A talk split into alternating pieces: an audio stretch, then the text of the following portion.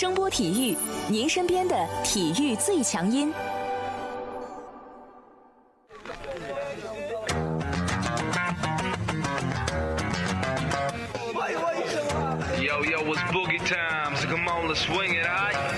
看 NBA 风云，聊 NBA 故事，这里够有趣，这里够专业，没错，这里就是大话 NBA。I be the show, make a room, shaking, shaking it down. I be the nigga with a high profile. Everybody come on, we be the shakers with a crazy style. And then shocking the world, cause we the flow, shaking speed, make us rockin' the city. 欢迎大家来继续收听我们的大话 NBA 节目，我是有才哥。大家好，我是小老弟。这周我们加了个班儿啊，因为快船被淘汰了。这个快船被淘汰，绝对是这个礼拜最热闹的一件事儿啊！我觉得我们俩要不说点什么，有点对不起大家。对呀、就当老张和他的湖人队盘算着该如何与快船队一争高下的时候，谁也没想到船没等来，等来的是约老师和穆雷率领的斧头帮。本来是准备打快船的，凿船的锉刀已经磨得差不多了啊！突然来了一帮拿着铁锹和斧头的人，这个好像锉刀就不太够看了。你说快船这一淘汰，得让多少人之前的工作全白费啊？就比如说我们俩吧，其实我们加更的这期节目是有所准备的啊，准备什么？肯定就是洛杉矶德比嘛，对不对？你说这个赛季不光我们俩吹啊，估计全世界所有做 NBA 节目的这些人，可能都在期待着这一天的到来啊。在掘金翻到二比三的时候呢，有才问我说。要不要准备点掘金的东西？这我们肯定是迷之自信啊，没事儿，继续，后面机会还有的是嘛。然后三比三的时候，有台又问我，是不是我们真该准备一下了？我说没事儿，准备什么？就在他这个连续两次没事儿的情况下，我已经把洛杉矶德比在西决上演的东西弄得差不多了，只等快船最终晋级了。对我们俩就可以开始录制这期节目了。结果跟我们开了一个天大的玩笑啊！一切又重新来过。不过啊，我们这几个小时的工作量算不了什么，但对于有些人来说，他们要做的事情那就多了去了。对呀、就像这个现场观战的鲍尔默一样，直摇头。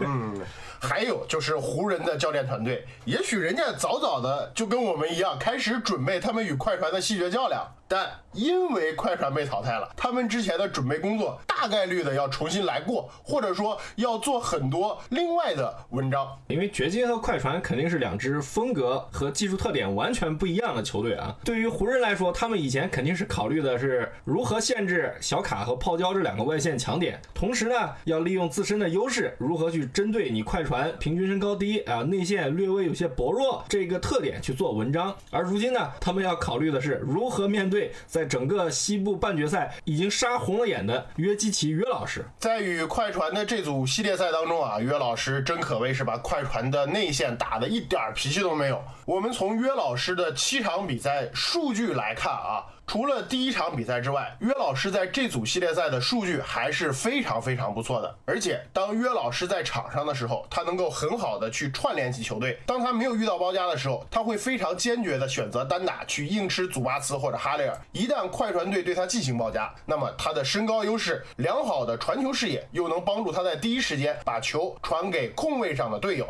这一点儿让快船非常非常的难受啊！而且整个系列赛，其实掘金能够翻盘啊，为什么我说约老师居功至伟？其实大家从 G 五 G 六的比赛就能直观的看到啊，约老师在三分线外的威胁有多大，特别是 G 六这场球，最后一节三投三中的三分，直接就帮助球队逆转了比赛。而且约老师的作用还体现在对于篮板的保护方面啊。我们看看，除了第一场比赛，可能因为发挥不好或者因为战术的原因吧，约老师只抢了三个篮板。但是你看后面的那六场比赛，约老师最少的一场比赛也抢了十一个篮板。毕竟有这个五花肉精华的名号在，打了第一轮抢七，你得歇一场，是不是？G 一在篮板方面做的不好，可能确实有一些客观的因素存在啊。但我们可以从约老师的整体数据来看到啊，在六场比赛里面，他篮板数最少的一场是十一个篮板，在 G 七的比赛里面，他一个人就抢下了二十二个篮板，这个数据是非常非常夸张的。所以说嘛，就是刚才我们说到的那个问题，湖人现在要考虑如何去限制约老师。于老师在场上的这个能力和作用确实没得说。大概是两年前吧，我们做过一期联盟的五大中锋啊，我记不清当时我说没说过约老师，应该有啊。但很显然，现在约老师已经步入联盟最强中锋之列啊。平心而论呢，约老师这是遇到快船这样一支内线不能算薄弱，但是确实有缺陷的球队啊。祖巴茨属于那种防不出来的，虽然说祖巴茨在整个的季后赛里面的表现，其实我个人是非常认可的，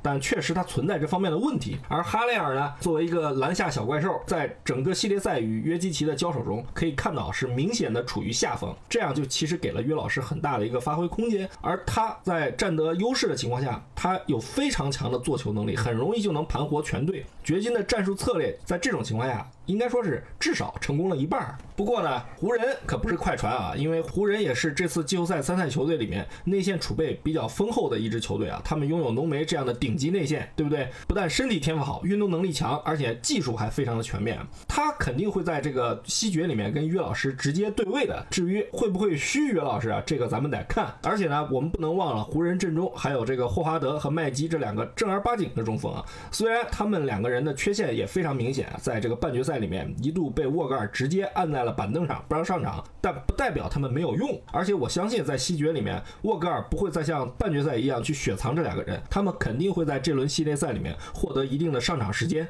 干什么呢？那肯定就是要去防约基奇了。而且这两个人的出场最大的一个作用是什么呢？就是他们打的好坏，直接关系到球队能不能去释放浓眉，让他回到最为优势的四号位。因为掘金我们看啊，他的内线很强，而且锋线其实储备的人也非常的多，像米尔萨普、格兰特、小波特，甚至包括替补席上的普拉姆利这种大中锋，其实他们有很多种选择去跟湖人进行对抗，做加减法。但是呢，当浓眉出现在四号位上的时候，这些人其实在面对浓眉的时候，从账面上来看，这些人不管从能力、技术水平上，还有经验上来看，其实跟浓眉都会存在着各种各样的差距啊。从理论上来讲啊，是这么个道理。但篮球比赛并不是画画战术板，比比我们手里边谁牌大谁牌小，这就可以了。关键还是要看球员们在比赛场上的这个实际发挥。掘金今年的季后赛，在连续两次一比三落后的情况下实现大逆转，特别是这次淘汰快船，更是让他们的自信心达到了顶点。那么对于湖人来说，他们能否遏制住现在？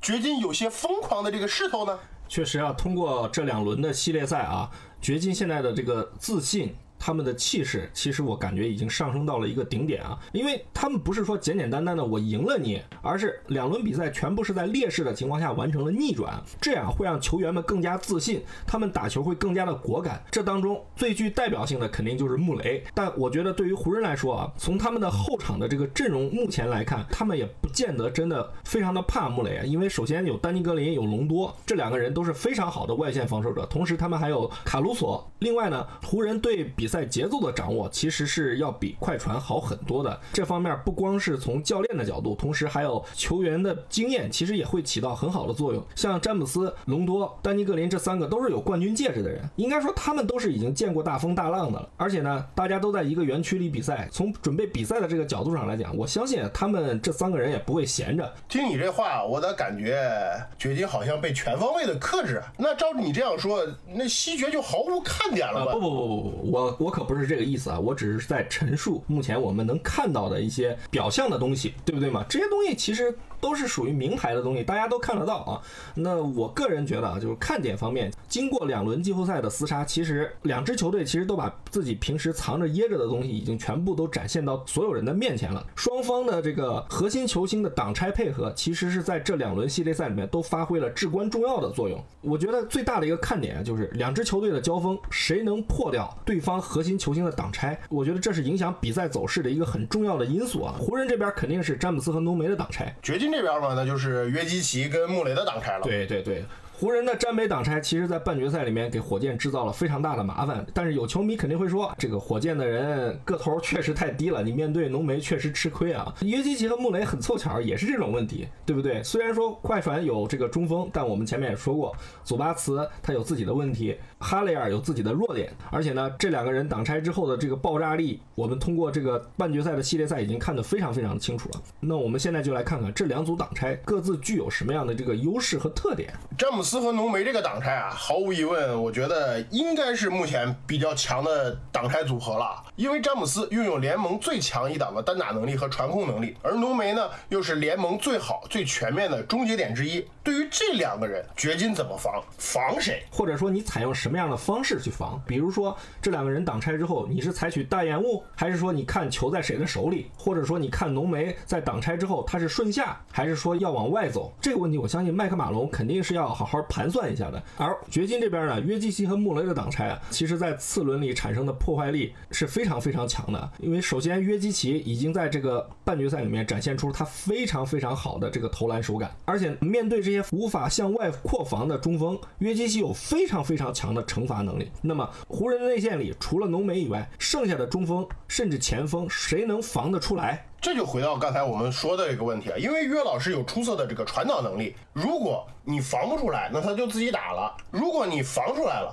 那肯定势必在篮下或者某个区域会出现落位啊。那这就要求湖人对于掘金无球人的盯防要有更高的这个到位率。因为我们在这个半决赛里面可以很清楚的看到啊，呃，约老师无论是通过挡拆，还是挡拆之后顺下在低位要到位之后，一旦你采取包夹，他因为有身高的优势，同时他有非常好的阅读比赛的能力，球能够很快到达合适的队友的手中。同时呢，掘金全队是在打团队篮球，他们的球员有非常好的跑动意识和非常清晰的跑动路线，所以在系列赛的后半程，我们可以看到啊，快船其实对于约基奇的防守是非常的被动的。说完了约基奇，那么另外一个点就是穆雷了。刚才说到了，这个年轻的小伙通过半决赛已经完全证明自己的能力了。湖人是有隆多、有丹尼格林可以去防的，但是怎么防？是轮转换防，还是夹击，还是一对一的盯防呢？而且你不可能说你丹尼格林、隆多甚至卡鲁索这三个相对来防守比较好的外线永远面对他。穆雷的点名能力在整个半决赛里面其实体现的淋漓尽致啊！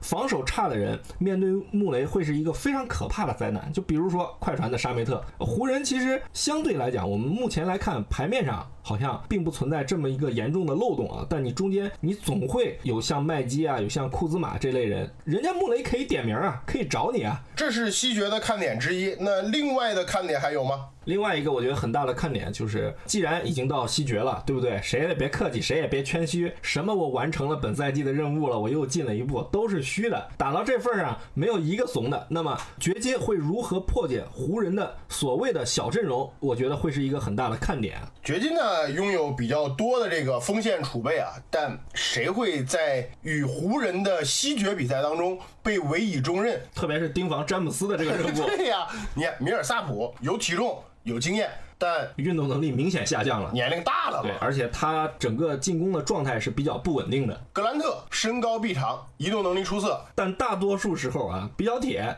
但铁归铁，人家敢打敢投，而且整个在半决赛的系列赛里面，其实他也有几次非常重要的得分，为球队晋级起到了比较大的作用。欠缺的可能也就是经验吧。那另外一个就是克雷格了啊，他是具有出色的防守能力的，但与老詹相比，他的身高力量上那就明显处于劣势。对对对，剩下的就是像小波特，这是明显的一个防守漏勺，但是他能攻啊。还有一个问题就是，掘金拥有这么多的锋线球员，这么多的锋线储备，但你这些资源不可能全部倾注到詹姆斯身上了吧？不要忘了他身后还站着安东尼戴维斯。对啊，所以这也是西决的一大看点之一啊，。就是说你面对湖人的这个杀人的小阵容的时候，你掘金上谁？你是选择保留你的高度，还是说派遣这个移动能力更强的这几名球员？你的后场像莫里斯能否在这一轮系列赛里面继续发挥出非常高效的表现？能不能顶得上去？其实也是很大的一个看点。呃虽然我相信约老师是有很大的这个毅力和决心去赢下这轮系列赛，但你不可能让约老师一直拖着五花肉跟他们跑来跑去吧？哎，约老师人家现在瘦了呀，为的就是这一天。对，所以我现在就想看啊，掘金是如何破你湖人的这个小阵容。我是跟你对攻跑起来打，还是说我一定要放慢节奏，把你拖到阵地战里面，我一拳一拳的跟你凿？那就看诸葛马龙同志是怎么来考虑的。马龙，哎，人家现在通过这两轮系列赛获得了一个新绰号嘛，诸葛马龙。反正西决在北京时间的周六早上就开始了，让我们这次看看啊，湖人是能够成功的挺进总决赛，还是掘金这一次继续能上演他们的奇迹，对不对？大家对于西决会有什么样一个看法？可以跟我们互动。西决马上就该上演了，但是西决已经跟快船彻底没有关系了。他们不仅不再是球场舞台的主角，甚至在球评人和像我们这样的球迷当中，也已经不成主角了。再次印证了一句话：这个墙倒众人锤。哎，现在提起快船，都会把他们当成今年 NBA 的一个笑话去谈。这个风头已经盖过了前不久同样被淘汰的雄鹿了。哎，我觉得这雄鹿会非常感谢快船，还好有你。为什么大家会对快船今年被淘汰这么多看法或者说法呢？就是因为赛季之初，随着小卡和泡椒的到来。快船再次成为了人们关注的焦点，大家把他们当做总冠军最有力的竞争者之一，甚至在一些球迷看来，他们的夺冠呼声甚至超过了同城的对手洛杉矶湖人。因为你像小卡这种刚刚夺了冠军的，对不对？又拿了 FMVP，你跑到洛杉矶，而泡椒呢，首先是他点名要的人，对不对嘛？其次，在上个赛季，泡椒其实表现也是非常好的，而且呢，队里原来就有路威、哈雷尔、贝弗利这种非常出色的拼图类型的球员啊，而且上个赛季他。们在季后赛其实表现还可以，赢了勇士两场，一度让勇士也非常的被动和尴尬嘛。被动不至于，尴尬是肯定有的。这样的快船确实让我们充满了期待，给球迷太多的想象空间了。但是到最后，他们在三比一领先的情况下被对手逆转淘汰，真的。谁也想不到，其实到现在啊，很多不看笑话的那些球评人来说啊，他们其实始终认为啊，虽然掘金赢了这轮系列赛，但实际上快船还是那支更强的球队。而且从这个比赛的整个过程来看，实际上快船有好多次机会都能拿下比赛的。但竞技体育就是这样，没有那么多如果，没有那么多假如。你到最后你没有赢下这组系列赛，而且是在三比一领先的情况下被淘汰，那你就是个 loser。这个怎么说呢？战绩不好嘛，按照我们惯性。的思维那肯定要找人背锅，这里首当其冲的肯定就是里弗斯了啊！而且最近关于老李的这个口水也是铺天盖地。不过呢，美国那边比较著名的一个记者克里斯海耶斯呢，在周四的下午发了一则消息，说快船目前还会选择里弗斯去继续执教下个赛季。哎，那我们就是来说说里弗斯吧。在咱们开里弗斯的车之前啊。咱们首先得先讲一些快船失利可能会存在的一些客观性的条件啊。嗯，比如说，其实在这个赛季复赛之后啊。快船经历了很多磕磕绊绊啊，为什么这么说？首先就是球队的集结问题，很多球队，特别是季后赛成绩比较好的球队啊，他们的这个总体球员集结的状态是比较顺利的。虽然说像掘金也出现了约基奇这种在欧洲被感染了新冠这种情况啊，但总体来讲，球员归队之后就没有什么呃人来人往的情况出现。而快船不太一样，首先呢，他们确实也有球员被确诊新冠了，是谁大家都知道，这里就不再说了。即使在球队。来到了这个复赛园区之后呢，又有很多球员因为不管什么样的原因吧。离开了园区，又回到了园区。特别是像哈雷尔，因为家里确实存在这个祖母过世的这个实际情况，但这也导致了哈雷尔跟球队的集结时间过晚，而且中间又经历了那么长时间的隔离。而且呢，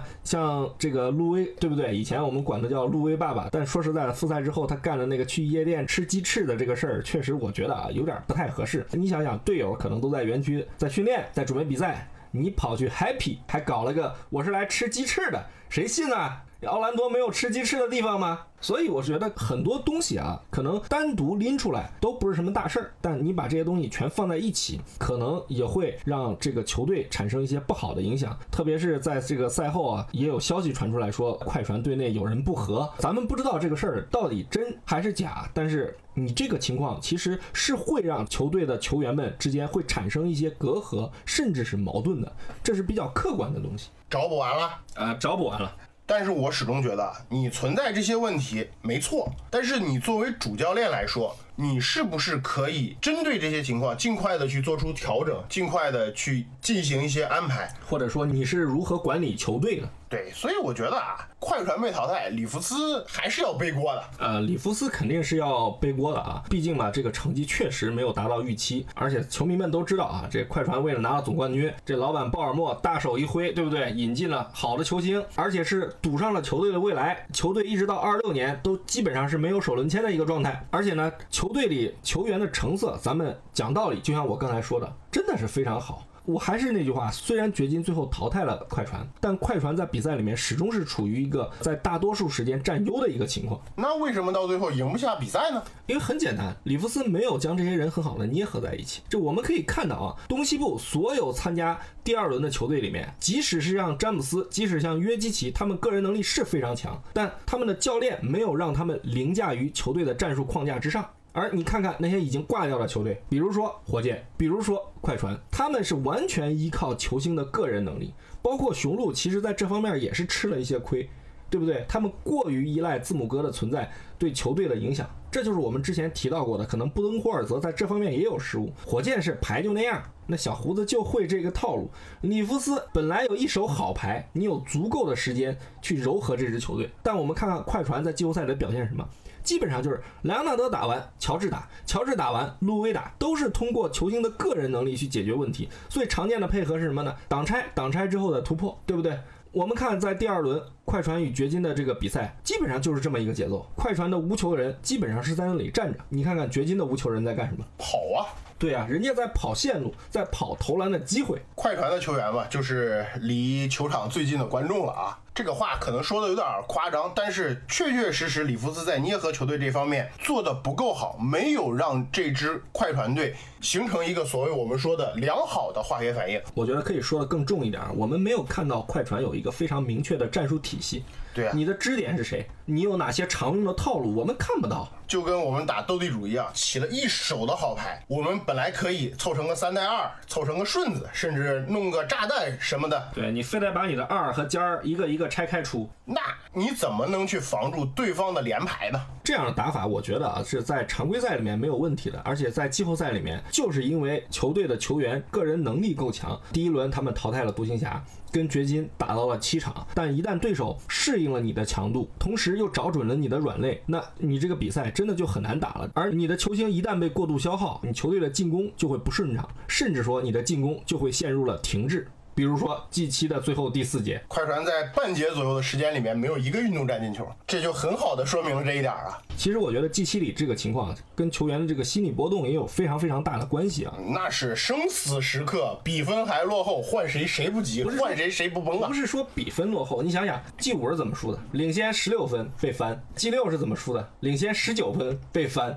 到了 G 七，领先十二分又被翻回来了。而你里弗斯不是擅长灌鸡汤吗？你的鸡汤这个时候就显得熬得太久。水没了，只有油了，球员喝不下去。但说实话啊，造成这一局面的原因，就是在关键时刻，里弗斯并没有能够为球队设计出很好的这种套路来。这不是关键时刻的事儿，而是说你平时就没有为球队打造出来一套真正属于你自己的东西。你到关键时刻，你去临时抱佛脚，可能吗？球员肯定都是按照自己习惯的方式去打球，特别是球星。我觉得除了这一点之外啊，里弗斯对于路威的使用也是一个问题，因为你刚才说到了，在关键时刻，可能球星更愿意用自己习惯的方式去打球。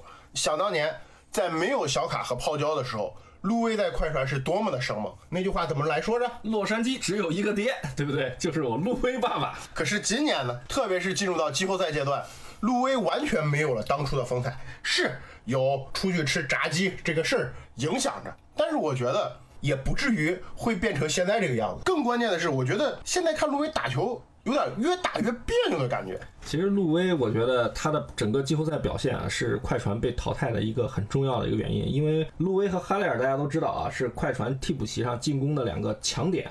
这两个人在常规赛里面，两个人就能交出场均接近四十分的一个表现啊，是快船在常规赛里面攻城略地的两把利器。而路威显然是更锋利的那一把。他是一个非常需要球权的球员，他的技术特点就是要通过大量的持球，通过他的个人能力。去表现出来，但在快船啊，首先在季后赛里面，第一和第二持球点肯定是卡焦，这你跑不了的。路威只算是第三持球点，而且呢，快船因为阵容的问题，他们始终是没有一个比较好的一个组织者。路威呢，在这个赛季其实被里弗斯去改造，大量的承担了组织的任务，而不是说上场你埋头我去干就完了。更多的时候，路威开始打无球了，你这就让他的技术特点其实是没法有效发挥的。更何况对手都知道你厉害，你就是不打无球。首先，你路威接球不好接；其次，你接到了球，我可以选择夹击你。所以说，本赛季季后赛里面，我觉得路威表现不好，呃，是有很多原因叠加在一起的。当路威的进攻打不顺的话，那么他的防守就会给球队带来一些灾难。所以在这个赛季的季后赛里面，我们可以很清楚的看到，独行侠、掘金是怎么惩罚快船的这个防守弱点。哎，反正一句话，路威至少在今年已经不是那个屡屡在关键时刻去拯救快船的路威爸爸了。所以这就是里弗斯在用人方面的失误。除了路威以外啊，你像沙梅特，其实里弗斯对他的使用也是存在一些问题的。呃，我可以理解你不相信雷吉杰克逊，你不让他上，好，没问题。那么你让沙梅特上，那。他在场上就是一个防守黑洞，你明知道他状态不好，你还给了他大量的出场时间，特别是在与掘金的 G 七较量里面，沙梅特简直就成了这个穆雷养手感的这个活靶子。不然，如果没有沙梅特这一个防守漏勺的一个问题啊，可能穆雷在 G 七里面也不一定能得到四十分。而且像 G 六里面对贝弗利的保护，其实我觉得这都是教练的问题。是贝弗利是他打球容易上头，他是一个非常情绪化的人，但你教练的职责是什么？你是那个需要保持冷静的人，你是那个需要统揽全局的人，这些东西就是里弗斯都没有做到。当一支球队没有达到理想的成绩被淘汰之后，可能各种各样的这种负面新闻就会出来了啊。这两天我们也看到了不少，比如说是吧，某球员在第四节比赛的时候主动要求下场的，还有比赛输了，这个哈雷尔若无其事的吹着口哨就回更衣室了，还有什么小卡跟泡椒两个人在比赛之后。跟其他的队友完全没有任何交流，仿佛我们看到这一切的时候，都在证明着一些人的猜测。那你快船现在就是出了问题了嘛？对对对，那你出问题了，谁的责任？那你里弗斯的责任嘛？你没有把这支球队管理好。但是现在恰恰又爆出来一个新闻，就是里弗斯大概率的下赛季还会执教快船。怎么讲呢？我觉得里弗斯确实是有很大的责任在里面啊，但。就像我为什么一开始要说那些客观的东西，就不能把所有的事儿全扣在他头上。快船这个赛季呢，其实有很多可能会存在矛盾的地方，快船始终没有解决掉。你比如说，你像哈雷尔这样的签约问题，这很多球员可能也会要考虑。比如说像雷吉杰克逊，我在快船一开始我打的不错，我打出来了，好像找到感觉了，但你为什么季后赛不让我上？对不对？这些东西都会产生矛盾的，甚至包括像路威，他虽然是主动跟快船续约了，而且价码不高，但他在快船对自己的目前的定位满意吗？其实这些东西都很难讲。所以我觉得快船其实通过今年的季后赛，我觉得让他们的这个球队一些存在的问题，甚至是矛盾啊，开始出现表面化了。所以我认为啊，就是说里弗斯肯定是主要责任，但不能承担所有的东西。如果他留队，其实我觉得也不意外，因为就像咱们说雄鹿的时候，好。你把布登霍尔泽换了，你找谁？快船也一样，你把里弗斯换了，你找谁？而且就像刚才我们说的那些消息，咱们别管真的假的，说者无心，听者有意啊。对啊，对。你作为里弗斯的接任者，在听到快船目前好像有这么多乱事的时候，你敢接吗？啊，不去不去不去！对呀，谁敢在这个当口去接快船这个摊子呢？对对对，其实里弗斯在这个球员里面还是有一定威望的，很多球员是比较服他的，因为他属于那种典型的从球员过渡为教练的这种类型的主帅啊。莱昂纳德其实，在来到快船的时候，一个很重要的原因，就是因为他比较欣赏里弗斯，对不对？所以说，我觉得就快船可能主帅会不会换，咱们现在也没有一个确切的消息啊。毕竟海耶斯的消息有时候也会不靠谱啊。但不管怎么说，对于快船，赛季是结束了，但实际上他们还有很多的工作要去做，跟雄鹿一样。那你觉得快船接下来要做的工作有哪些呢？比如继续对球队进行补充吗？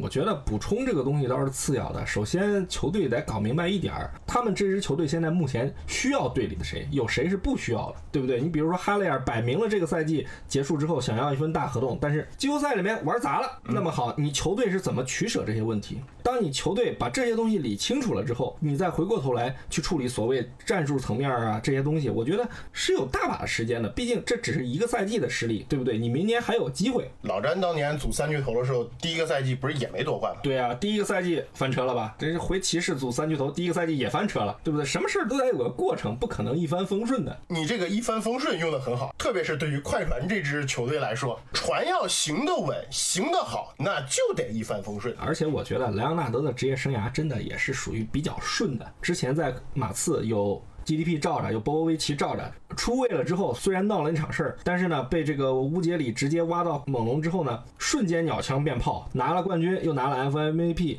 这个心气儿都在正顺的时候，这个时候呢，让他吃个瘪，可能对于他的职业生涯也不一定是什么坏事。对，天将降大任于斯人也，必先苦其心志，劳其筋骨嘛。对，泡椒嘛，反正已经习惯了吧，就这样。开玩笑啊，开玩笑啊。嗯那大家对于快船今年季后赛的这个表现是怎么来看的？你觉得里弗斯的责任占几成呢？还有就是刚才我们谈到这个问题，快船未来该怎么办？大家都可以来跟我们进行互动，谈谈你们的看法。好，这一期的大话 NBA 节目就跟大家聊到这里，感谢大家的收听，我是有才哥。感谢大家收听，我是小老弟。